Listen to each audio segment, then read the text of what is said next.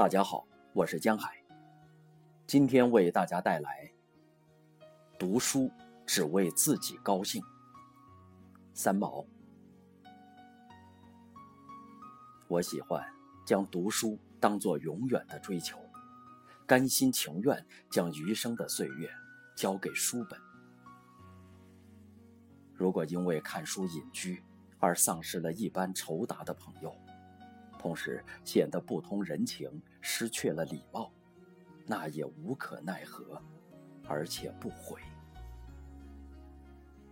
愿意因此失去世间其他的娱乐和他人眼中的繁华，只因能力有限，时间不能再分给别的经营，只为架上的书越来越多。我的所得，衣食住行上。可以清淡，书本里不能谈节俭。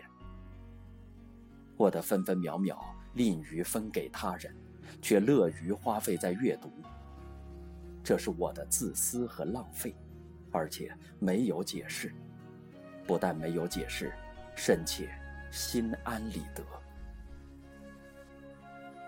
我不刻意去读书，在这件事上其实也不可经营。书本里。我也不过是在游玩。书里去处多，一个大观园，到现在没有游尽，更何况还有那么多地方要去。孔夫子所说“游于艺”那个“游”字，自小便懂了，但是老师却偏偏要说：“工作时工作，游戏时游戏。”这两件事情分开来对付，在我来说就一样也不有趣。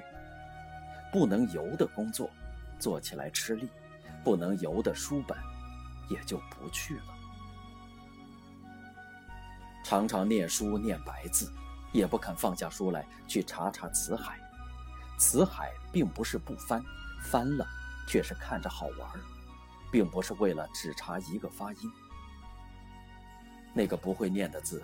意思如果真明白了，好书看在兴头上，搁下了书去翻字典，气势便断。两者舍其一，当然放弃字典。好在平凡人读书是个人的享受，也是个人的体验，并不因为念了白字祸国殃民。念书不为任何人，包括食谱在内，念书只为自己高兴。可是，我也不是刻意去念书的。刻意的东西，就连风景都得寻寻切切。寻找的东西，往往一定找不到，却很累人。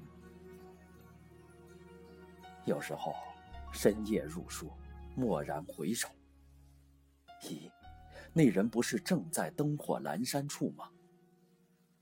并没有找什么人或什么东西，怎么已然躲在人的背后，好叫人一场欢喜。迷藏捉到这个地步，也不知捉的是谁，躲的又是谁。静由心生，静却不由书灭。黄粱一梦，窗外东方又大白。世上一日，书中千年。但觉天人合一，物我两忘，落花流水，天上人间。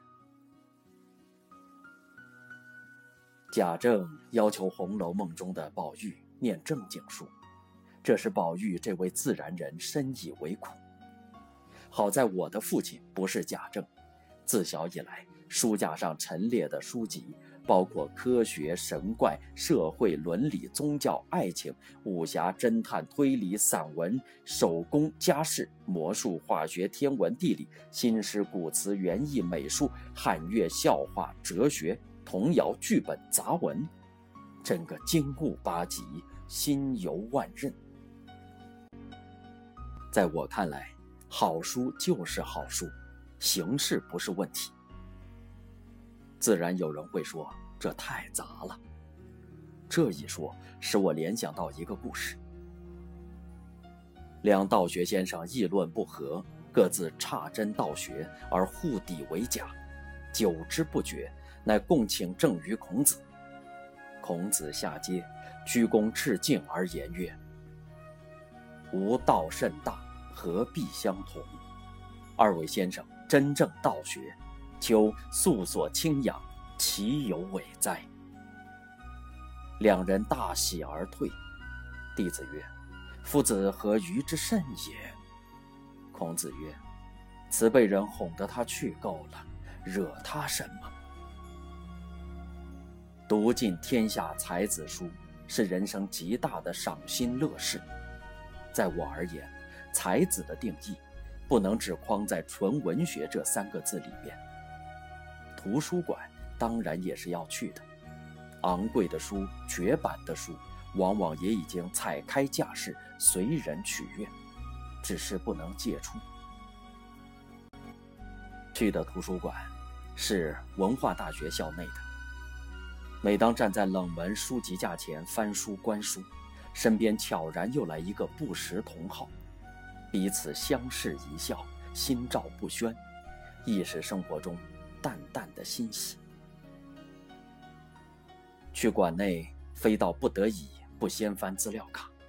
缓缓走过城墙也是的书架，但觉风过群山，花飞满天，内心安宁明静，却又饱满。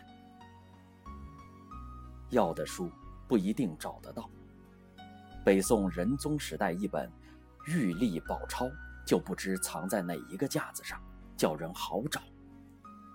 找来找去，这一本不来，偏偏另一本。冬与桑榆之间。又是一乐也。馆里设了阅览室，放了桌子椅子，是请人正襟危坐的。想来读书人当有的姿势该如是，规规矩矩。这种样子看书，人和书就有了姿势上的规定。规定是我们一生都离不开的两个字，并不吓人。可惜。斜靠着看书，趴在地上看书，躺在床上看书，坐在树下看书，边吃东西边看书的乐趣，在图书馆内都不能达到了。我爱音乐，却不爱去听音乐会，大半也是这个理由。图书馆其实已经够好了，不能要求再多，只因为我自己的个性最怕生硬。严肃和日光灯，更喜深夜看书。如果静坐书馆，自备小台灯，自带茶具，博览群书过一生，也算是个好收场了。心里那个敲个不停的人情、使命、时间和责任，并没有释放过。人的一生，为这个人活，又为那个人活。什么时候可以为自己的兴趣活一次？什么时候？难道要等死了才行吗？如果答案是肯定的，我就不太向人借书回家。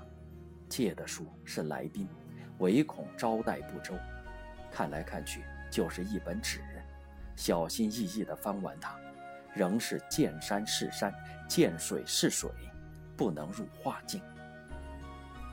也不喜欢人向我借书，每得好书，一次购买十本，有求借者赠书一本，宾主欢喜。我的书和牙刷都不出借，实在强求，给人牙刷。人说行万里路，读万卷书。天要二分。其实行路时更可兼读书。候机室里看一本阿加莎·克里斯蒂，时光飞逝。